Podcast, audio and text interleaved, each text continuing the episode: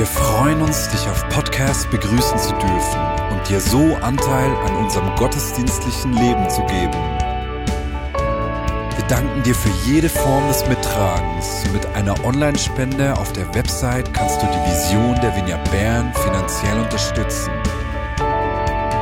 Wir wünschen dir viel Inspiration beim Hören der Botschaft und Gottes Segen.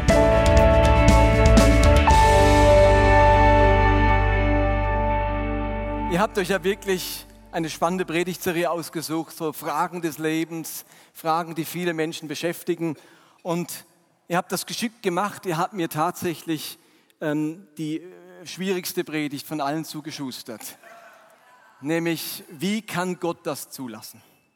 Wie kann Gott das zulassen? Das ist die klassische Frage, wie wir als Menschen und vor allem als Christen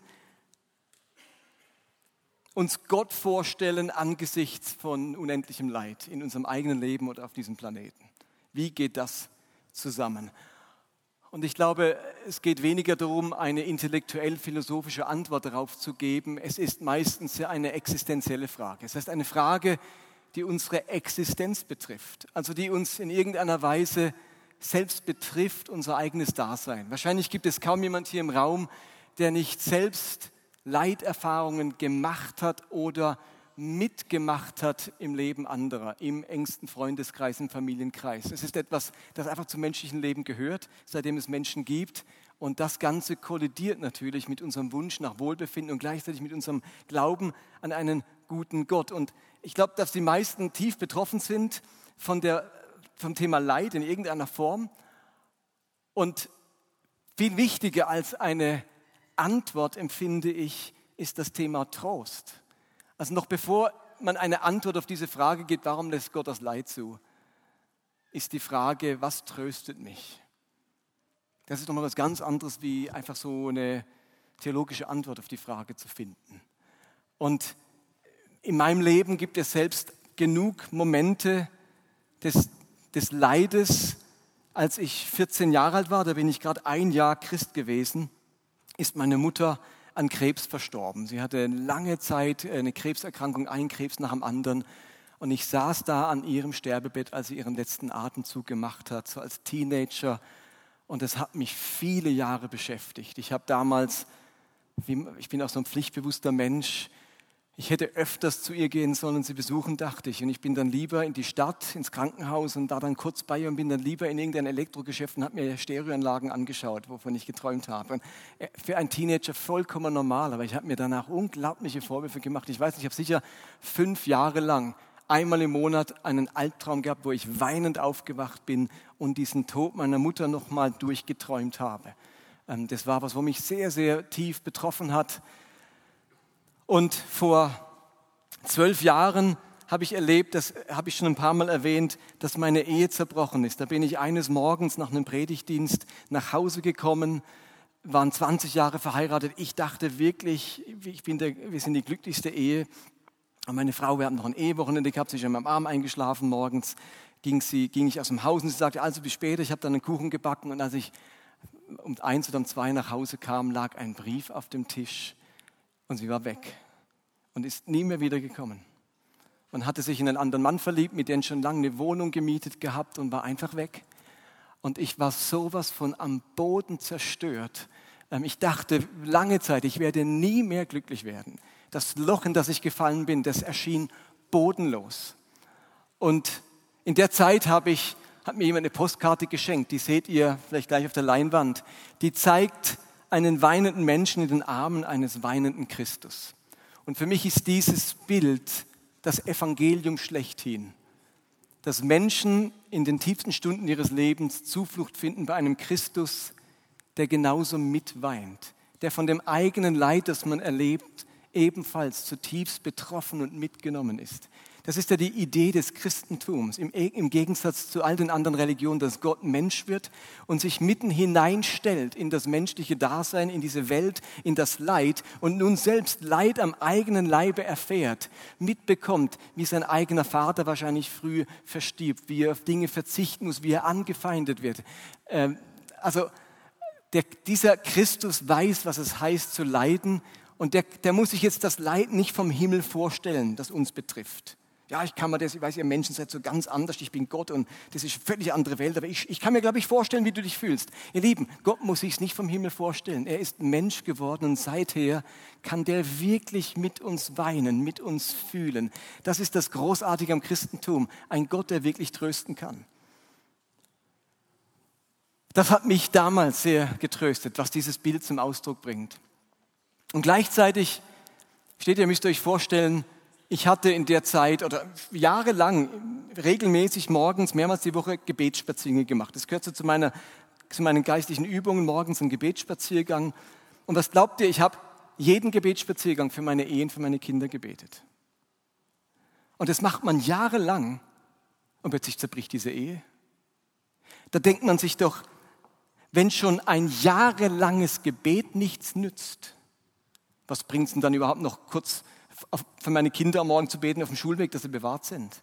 Also wenn, wenn ein jahrelanges Beten nichts bringt, was bringt dann überhaupt noch auch ein kleines Gebet? Ich meine, dann bringt ja gar nichts mehr zu beten.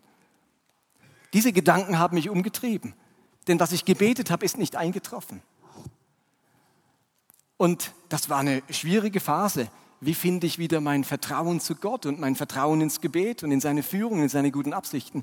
Und mir ist dann etwas passiert ist, eben ich kann euch das gar nicht recht erklären. Aber ich habe am eigenen Leibe erlebt, was Paulus im Philipperbrief schreibt, und der Friede Gottes, der höher ist als all unser, unsere Vernunft, unser Denken, bewahre unsere Herzen und Gedanken in Christus Jesus. Also ich habe keine Antworten auf meine Fragen gefunden, warum Gott das zugelassen hat, warum Gebet nützt und mal nichts nützt. Ich habe da keine Antworten gefunden, aber ich habe plötzlich wieder Frieden in meinem Herzen gefunden. Ich habe Frieden gefunden ohne Antworten. Und das ist etwas ganz Besonderes im Christentum. Es gibt eben einen Frieden von Gott, der unser Denken übersteigt. Steht in der Welt kann ich erst Frieden finden, erst mit etwas abschließen, erst zur Ruhe kommen, wenn ich Antworten gefunden habe. Wenn ich mir es erklären kann. Und vorher finde ich keine Ruhe. Und ich finde das ein Geschenk, dass Gott und der Heilige Geist als der Tröster schlechthin uns Frieden schenken kann, auch ohne Antworten. Weil eben sein Friede Antworten unser Denken übersteigt. Und gleichzeitig bin ich jetzt natürlich angeladen, euch ein paar Antworten zu geben. Und ich habe mir überlegt, was hat mir denn am Ende, welche Einstellungen, welche Denkweise hat mir denn geholfen, zu diesem Frieden zu gelangen? Was ist denn in mir abgelaufen? Welche Dinge habe ich erkannt, vielleicht von der Bibel her oder auch sonst, die mir in diesem Prozess geholfen haben und die vielleicht euch ebenfalls helfen können, in eurem Prozess Frieden zu finden oder eure Antworten zu finden? Ich glaube, wenn einem Leid begegnet, dann macht das etwas mit uns.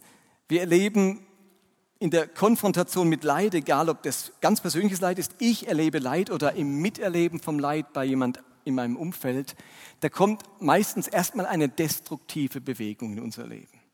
Destruktiv heißt, man kann nicht akzeptieren, was da ist. Es befällt einen Verzweiflung, Schmerz, Trauer, Hilflosigkeit, Ohnmacht, Unverständnis, Wut, Zorn und Zweifel. All diese Gefühle, die hinterlassen etwas Negatives bei uns. Dieses Erlebnis von Leid, das reißt erstmal Wunden auf, das wühlt auf, das bremst uns aus.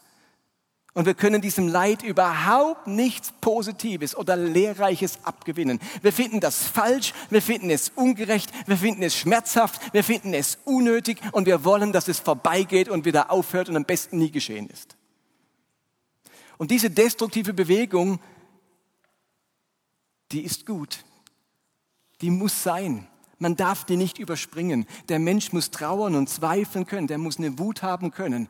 Und ist doch klar, äh, vor allem, äh, wenn er was ganz stark betrifft, dann kann man nicht gleich in den Modus schalten, Herr, was willst du mir jetzt zeigen? Ich finde den Satz, ne, ne, das sage ich nachher, also das kann man einfach nicht gleich.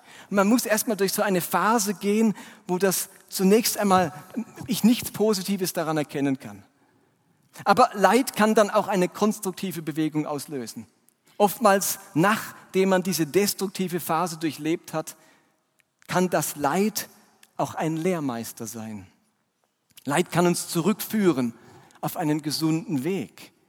Eine Leiterfahrung kann ein Warnschuss sein oder ein dickes Hinweisschild in unserem Leben, wo es lang geht. Denkt an die Geschichte vom verlorenen Sohn. Dessen Leiterfahrung hat ihm am Ende geholfen, auf den richtigen Weg zurückzufinden. Also Leid kann auch etwas Positives auslösen. Es kann uns positiv verändern. Es kann etwas in uns heranreifen lassen. Es kann uns nüchtern oder reif werden lassen. Also es gibt dieses Leid bewegt erst eine destruktive Bewegung und dann hoffentlich auch eine konstruktive, positive Bewegung. Und wir bewundern ja auch diese Menschen, denen das gelungen ist. Wir kennen alle wahrscheinlich Leute mit dem gleichen Schicksalsschlag. Zwei Menschen, die beide im KZ waren. Zwei Menschen, die beide ähm, chronisch erkrankt sind. Zwei Menschen, denen beide der Partner verstorben ist. Das gleiche Schicksal. Und der eine bleibt in der destruktiven Bewegung stecken, fühlt sich den Rest seines Lebens als Opfer, Opfer des Schicksals, Opfer Gottes und äh, kann das Leben nicht mehr positiv angehen. Und der andere Mensch erlebt dasselbe aber er kann wie einen Schritt weitergehen, kann das überwinden, kann es auch irgendwo hinter sich lassen, integrieren in seine Geschichte, in sein Leben und kann sein Leben positiv weiterleben. Wir bewundern diese Menschen, denen das gelungen ist. Aber jede Trauerarbeit muss respektieren, dass erst so eine destruktive Phase kommt, die man begleiten kann, die man unterstützen kann, die man vielleicht auch ein wenig abmildern kann. Und erst dann kann diese konstruktive Phase im Leid überhaupt kommen. Wenn man jetzt Christ ist, dann kommt noch eine, eine Schwierigkeit dazu. Man erlebt das Leid genauso negativ wie alle anderen. Christen sagen nicht, ich freue mich, wenn ich krank werde und ich freue mich, wenn jemand stirbt. Natürlich erleben wir das genauso negativ wie alle anderen auch. Bei uns kommt aber eine Problematik dazu. Wir müssen diese Leiterfahrung in irgendeiner Weise harmonisieren mit unserem Glauben an einen guten Gott. Und das ist die Schwierigkeit, die nicht nur wir haben, sondern die grundsätzlich alle religiösen Menschen haben. Diese Frage, wie lässt sich Leid mit einem guten Gott harmonisieren, ist eine, nennt man in der Theologie die Theodizee-Frage. Theos, Gott, die Dike, die Gerechtigkeit. Also, wie steht es um Gottes Gerechtigkeit, wenn er zum Beispiel unschuldigen Menschen Leid geschehen lässt? Und diese Theodizee-Frage, die haben schon die Griechen gestellt obwohl sie jetzt nicht an den gleichen Gott wie wir geglaubt haben. Aber die eigentliche Kernfrage stammt nicht von einem Christen, sondern von einem griechischen Philosophen. Und der hat sich das Ganze so überlegt. Der hat sich gedacht, das Erste ist, wir glauben an einen Gott.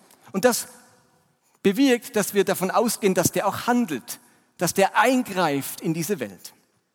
Die zweite Dinge, zweite Sache, die wir glauben, ist, Gott ist allmächtig. Wenn Gott allmächtig ist, heißt das, Gott kann Leid verhindern. Die Macht hat er, das ist ihm möglich.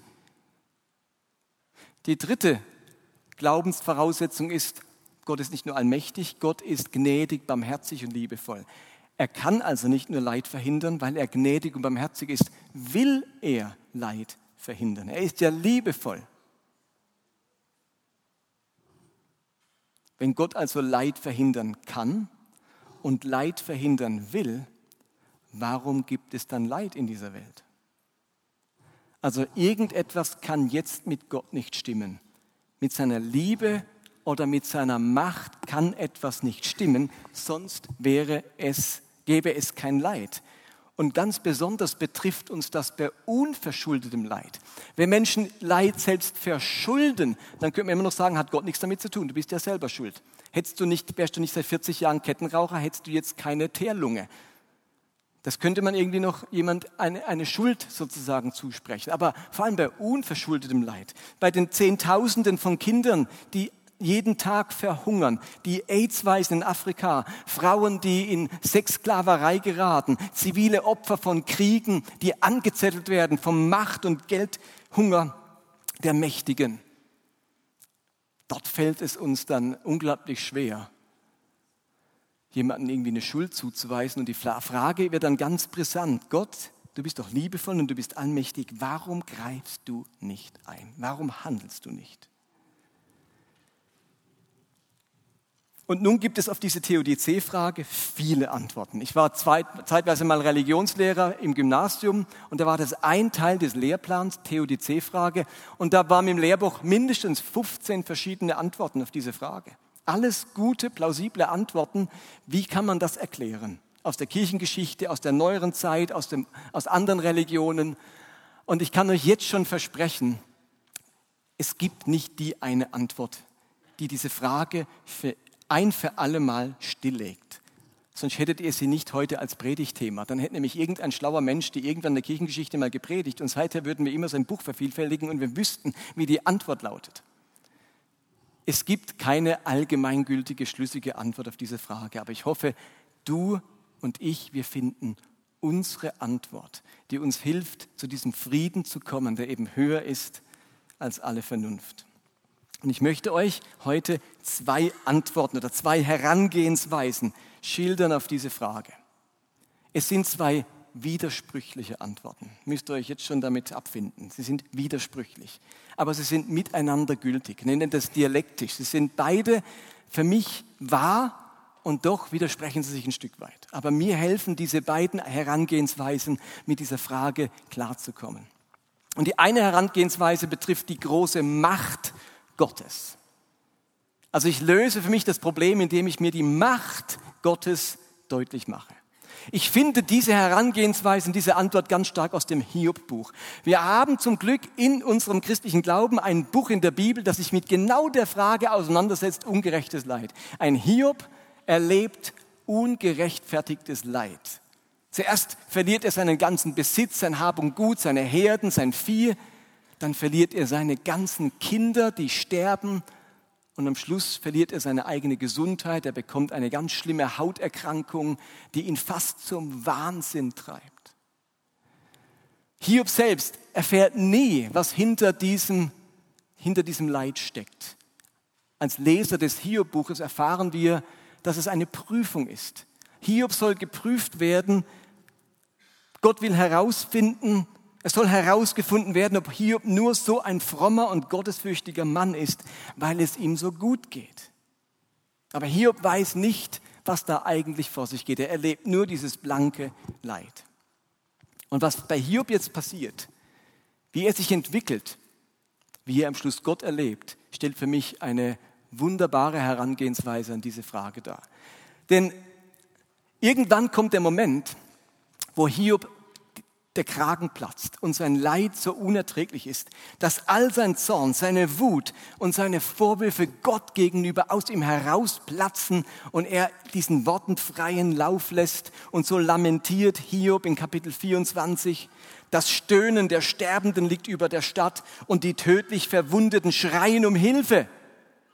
Doch Gott achtet nicht darauf. Das ist seine Bilanz. Die Menschen schreien nach um Hilfe. Gott, bitte hilf und er achtet nicht darauf. Dir scheint unser Elend vollkommen egal zu sein.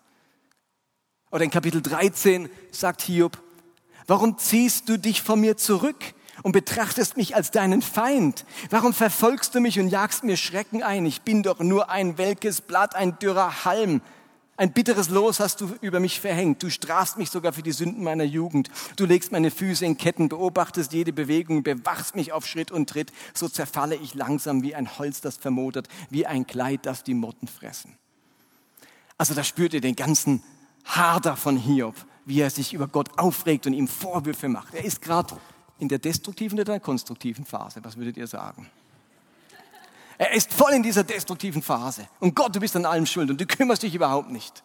Und das geht dann viele Kapitel so weiter. Seine Freunde können schon gar nicht mehr mit anhören und bringen dann ebenfalls, äh, versuchen ihn auf einen konstruktiven Weg zu führen, machen alles nur noch schlimmer. Und am Schluss begegnet Hiob Gott selbst. Gott spricht zu ihm. So wird es in dieser Geschichte dargestellt. Gott macht jetzt Folgendes mit Hiob. Gott offenbart Hiob seine unendliche Größe, Macht und Weisheit in mehreren Kapiteln schildert Gott Hiob seine Schöpferkraft.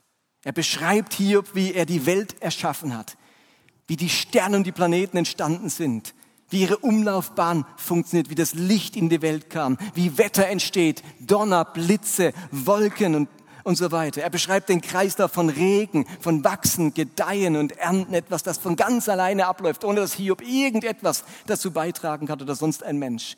Gott beschreibt Hiob die Wunder in der Tierwelt, die er erschaffen hat, wie, wie alles aufeinander abgestimmt ist und wie man von einem Wunder auf das andere stößt, wenn man sich diese Schöpfung anschaut.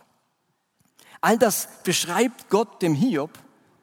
Hiob erkennt schließlich die unfassbare Größe und Weisheit Gottes.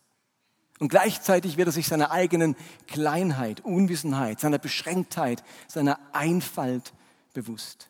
Am Anfang hat Hiob noch den Eindruck, er weiß alles besser wie Gott. Derjenige, der ihm hier keine Ahnung hat, was passiert, ist Gott. Hiob weiß ganz genau, was abläuft. Er weiß ganz genau, was die Gründe sind und was Gott endlich kapieren müsste. Er kann in Hiob drei sagen, wenn ich nur wüsste, wo sich Gott befindet und wie ich zu ihm kommen kann, ich würde ihm dann schon meine Lage schildern, ihm meine Gründe und Beweise nennen. Ich bin gespannt, was er dann sagen würde, ob er darauf eine Antwort hat. Also im Sinne von, Gott, ich, kann dir, ich muss dir mal erklären, was hier passiert. Checkst du es überhaupt nicht?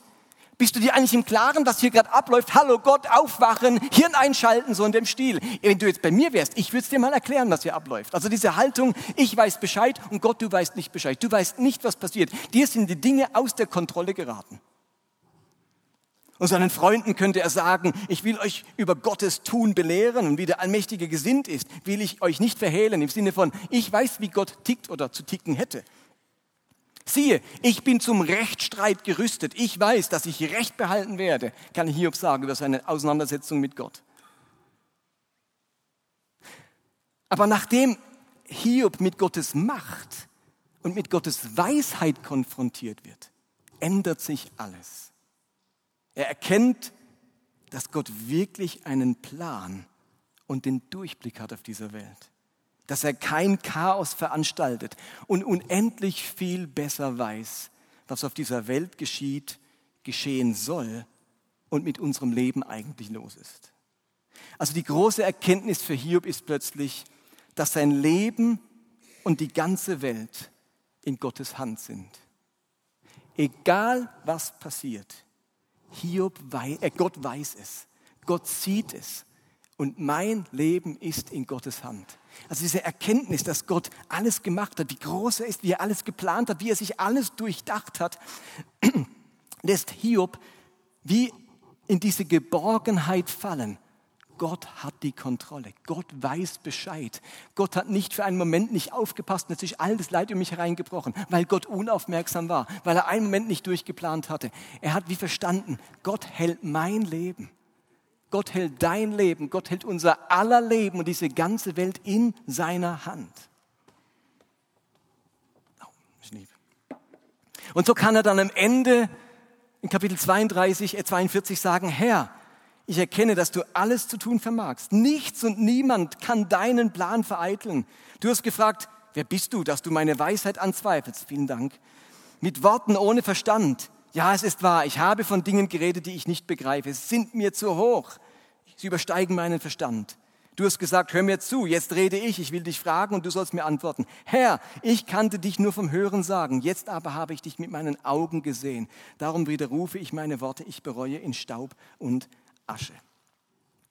Also angesichts von Leid, von Schmerz, von Trauer, die uns begegnet, kann eine mögliche Antwort sein, eine mögliche Herangehensweise, sich Gottes große Macht und Weisheit vor Augen zu halten. Also inmitten des Leides sage ich zu Gott, Gott, ich verstehe nicht, warum das passiert ist. Ich blicke nicht mehr durch. Ich wünschte mir alles so anders. Aber ich vertraue darauf, dass du weißt, was hier geschieht. Du hast die Kontrolle. Du bist größer und weiser als alles andere und mein Leben ist in deiner Hand. Die Herangehensweise besteht also darin, angesichts von Gottes Größe, von Gottes Weisheit und Macht darauf zu vertrauen, dass Gott weiß, was er tut, selbst wenn ich es nicht verstehe. Meine Sicht der Dinge, mein Durchblick, mein Verständnis erfassen nicht Gottes große Absichten, Gottes großen Plan und sein Handeln an der Welt.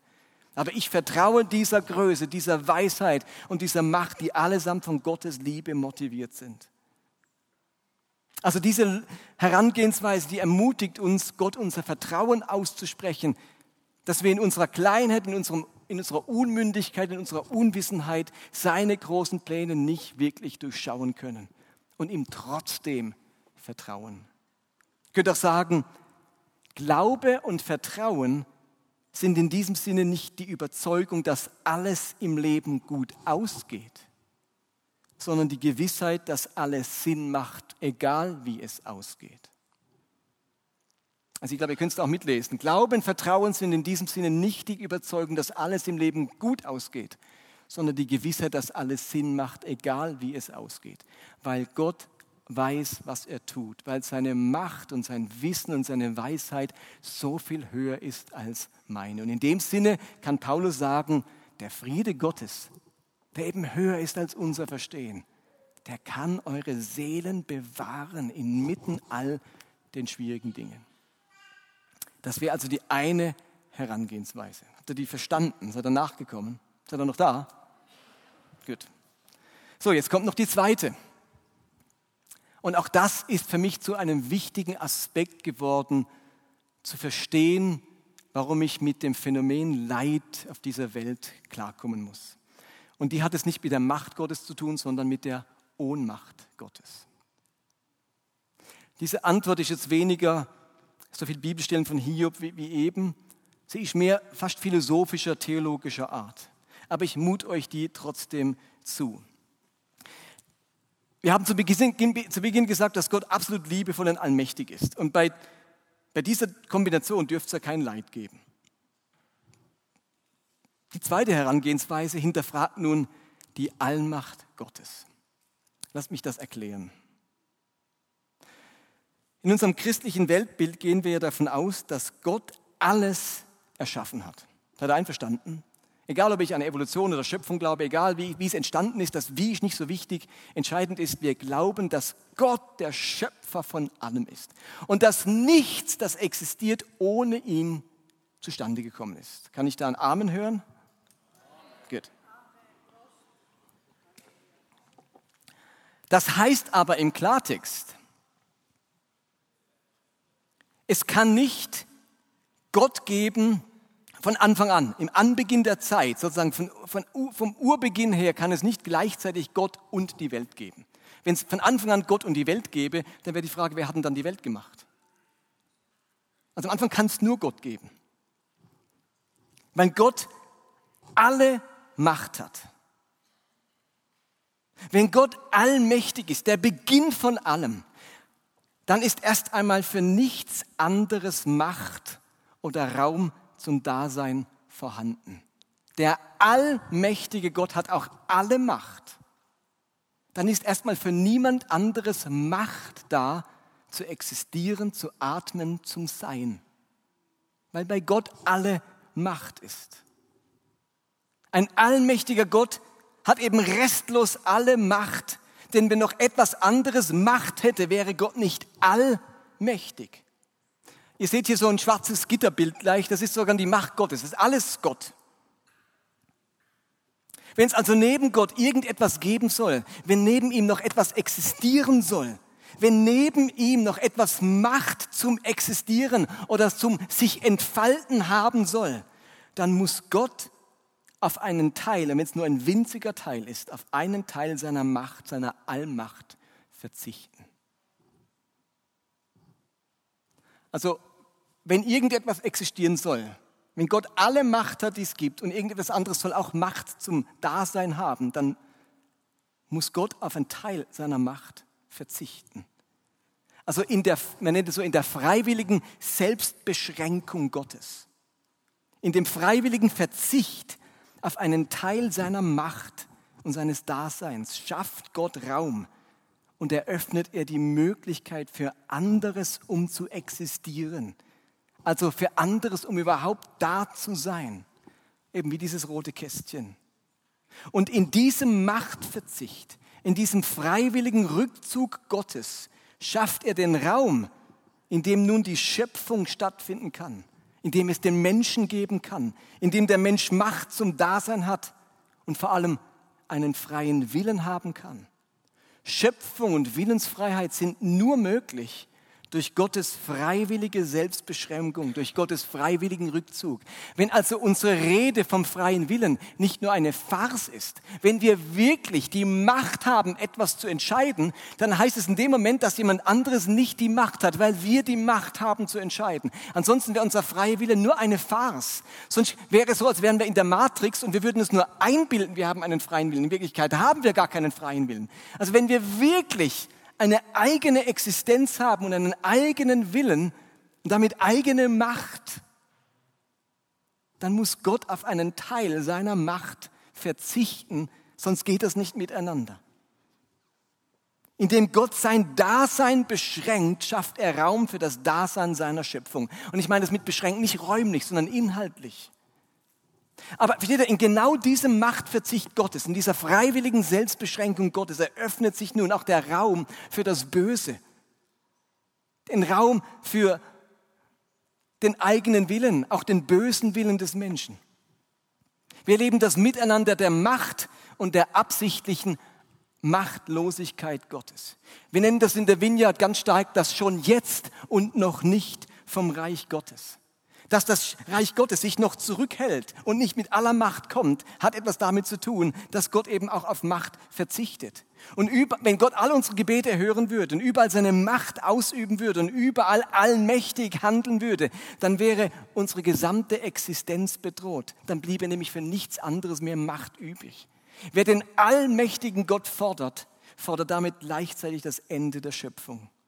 Und Gott muss sich am Riemen reißen, nicht mit seiner ganzen Macht einzugreifen und allem Leid ein Ende zu machen, denn das bedroht unsere Freiheit und unsere Existenz. Wir leben nun mit dieser freiwilligen Selbstbeschränkung Gottes. Sie ermöglicht das Leben, das Atmen und das Sein. Aber die Nebenwirkung ist, dass wir auch auf ein Stück Macht Gottes verzichten und nicht gleichzeitig unsere Existenz, unsere Freiheit und Gottes dauerndes, allmächtiges Eingreifen fordern können.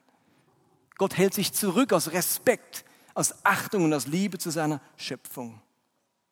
Die Alternative ist sonst immer die Einschränkung menschlicher Freiheit und menschlicher Existenz.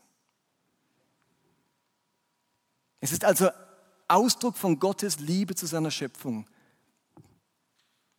dass Gott ihre Freiheit und ihre Existenz nicht einschränken möchte, sondern lieber auf ein Stück seiner Allmacht verzichtet, selbst wenn es die Begleiterscheinung hat, dass er damit einem Teufel Leid, Böses und moralisch schlechten Entscheidungen der Menschen Raum gibt. Also die zweite Antwort auf das Leid in der Welt lässt sich so zusammenfassen. Es gibt Leid in dieser Welt, weil Gott der Welt zuliebe, ihrer Existenz und ihrer Freiheit zuliebe, auf eigene Macht verzichtet und darum nicht immer so eingreifen kann, wie er es möchte. Wir erleben seine Macht immer wieder, aber auch immer wieder mal nicht. Wir leben in diesem Spannungsfeld, das uns Freiheit, Dasein und Entfaltungsmöglichkeiten, ja auch Wert und Würde verleiht, aber auch die Möglichkeit von Leid, Bösem und der Abwesenheit Gottes und seiner Macht eröffnet. Ich habe jetzt also über die Macht Gottes und über die Ohnmacht Gottes gesprochen. Und nun gibt es einen ganz spannenden Vers im Korintherbrief, wo Paulus genau dieses Spannungsfeld aufgreift und in einem Satz formuliert. Das heißt in 1. Korinther 1, Vers 25, dieses Mal aus der guten Nachricht zunächst, Gott erscheint töricht und ist doch weiser als Menschenweisheit. Gott erscheint schwach und ist doch stärker als Menschenkraft. Oder eine andere Übersetzung sagt es so, denn hinter dem scheinbar so widersinnigen Handeln Gottes steht eine Weisheit, die alle menschliche Weisheit übertrifft und Gottes vermeintliche Ohnmacht stellt alle menschliche Stärke in den Schatten. Ich empfinde, Paulus redet hier von genau diesen beiden Herangehensweisen. Manchmal erscheint Gott töricht. Kein Plan, Chaos auf der Welt, Gott hat die Kontrolle verloren. Aber hinter diesem scheinbar widersinnigen Handeln Gottes, sagt Paulus, steht eine Weisheit, die alle menschliche Weisheit übertrifft. Und manchmal erscheint Gott schwach und ohnmächtig. Warum greift er denn nicht ein? Ist er denn nicht allmächtig? Aber Gottes vermeintliche Ohnmacht stellt immer noch alle menschliche Stärke in den Schatten und ermöglicht überhaupt erst Existenz. Und das war meine zweite Antwort. Diese Antworten haben mir trotz ihrer Widersprüchlichkeit geholfen, Frieden zu finden. Von der destruktiven Bewegung in die konstruktive Bewegung zu kommen. Und zum Schluss würde ich gerne an den Anfang zurückkehren zum Thema Trost. Eben, Trost ist nochmal was anderes, wie eine Antwort auf diese theologische Frage zu finden. Trost greift so direkt in die Seele ein. Und wenn du heute hier bist und dringend Trost brauchst, dann sind Antworten erstmal zweitrangig. Dann ist eine Begegnung mit dem Tröster erstrangig. Und das kann helfen, überhaupt mal auf eine Basis zu kommen, wo ich überhaupt wieder nachdenken kann, wo ich offen werde für verstehen wollen und denken wollen. Und ich möchte gerne schließen mit einem kleinen Videoclip, einem Lied von dem deutschen Anbetungsleiter Arne Kopfermann. Er hat ein Lied geschrieben, das heißt, wir werden uns wiedersehen. Ein sehr trostvolles Lied auf die menschlichen Schicksalsschläge, auf den Tod eines lieben Menschen, auf Krankheit, auf Zerbrechlichkeit. Ein wunderschönes, tröstliches Lied. Das Erstaunliche an dem Lied ist, er hat es geschrieben und sieben Wochen später hat er selbst verschuldet die Vorfahrt übersehen beim Autofahren, einen Unfall gebaut, wo er, seine Frau und eine seiner Töchter unverletzt blieben und die andere Tochter sofort tot war. Nur sieben Wochen nach diesem Lied. Und Arne Kopfhammer musste selbst damit klarkommen. Wie kannst du das zulassen? Warum hast du mich nicht bewahrt? Warum musste ich diesen Fehler machen? Und mit den eigenen Selbstvorwürfen, was glaubt er, wie das das eigene Leben und auch eine Ehe belastet, wenn man aus Fahrlässigkeit einen Unfall baut, bei dem ein Kind, das eigene Kind stirbt? Und ich weiß nicht, ich hätte es immer gedacht, er hat das Lied danach geschrieben, so als seine Verarbeitungsart aber er hat das Lied vorher geschrieben. Und er sagt, dass für ihn Lieder, Musik, Texte darüber sprechen, darüber singen, seine Methode sind, um Trost zu finden. Und ich wünsche euch, dass dieses Lied auch eine tröstende Wirkung für eure Seele hat. Dann komme ich gerne nochmal, um mit uns zu beten.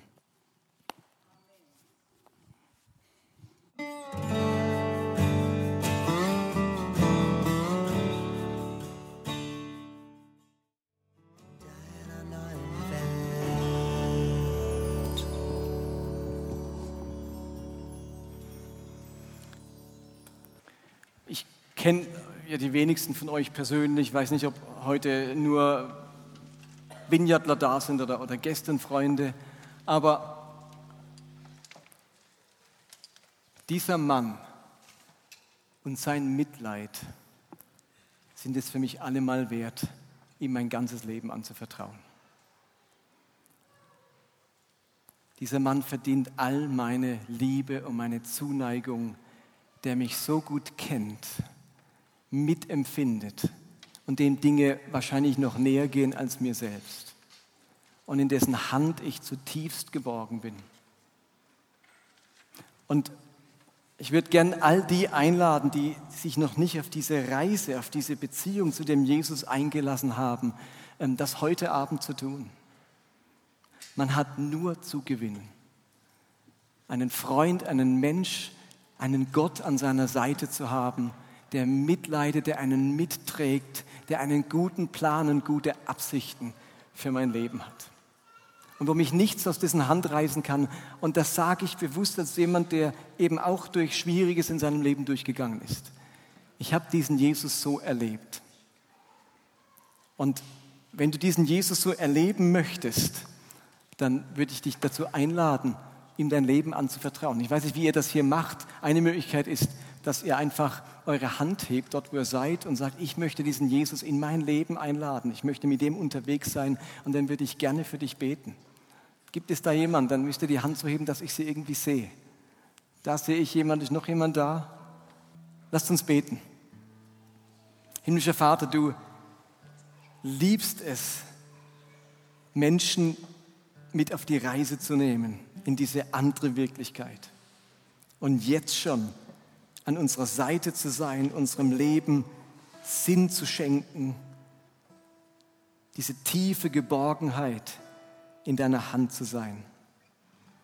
Und ich bitte dich, dass jeder, der sich das heute so zum ersten Mal wünscht, dass du ihm jetzt begegnest. Und Heiliger Geist, komm du ins Leben dieser Menschen.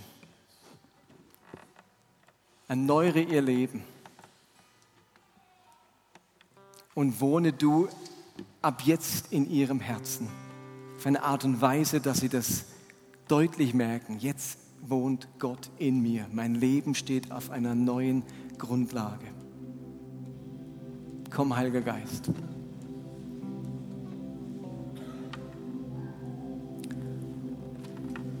Gern laden wir euch ein, hinterher noch kurz nach vorne zu kommen und hier mit David oder mir oder anderen noch kurz zu sprechen und vielleicht auch nochmal ganz persönlich zu beten. Zum anderen bin ich davon überzeugt, dass viele von uns Trost nötig haben. Um Trost war mir sehr bange, sagt der Psalmist. Und es ist doch bezeichnend, dass Gott den Heiligen Geist als Tröster bezeichnet.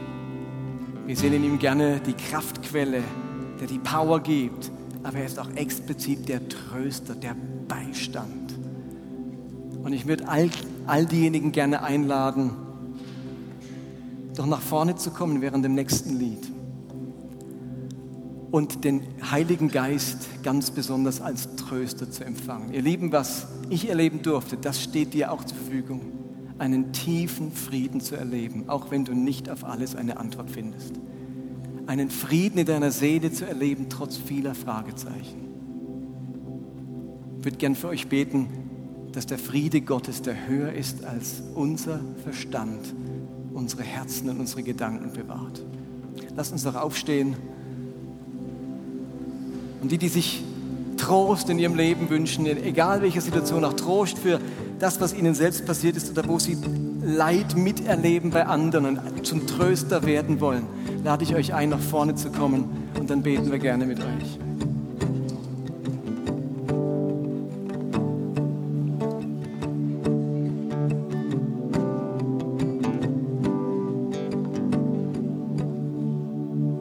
Und ich nehme an, ihr habt ein Ministry-Team, wo irgendwie auch zur Verfügung steht oder ein Gebetsteam.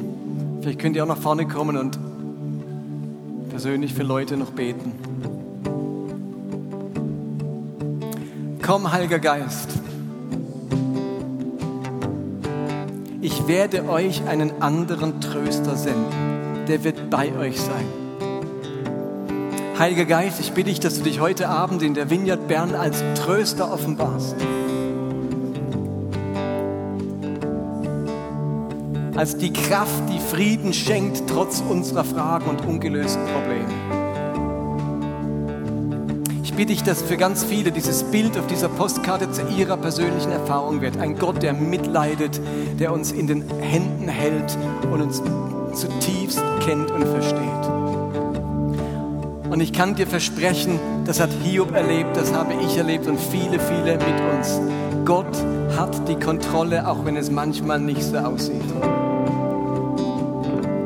Komm, Heiliger Geist. Komm, Heiliger Geist, und offenbare dich als Tröster unserer Seele. Komm, Heiliger Geist.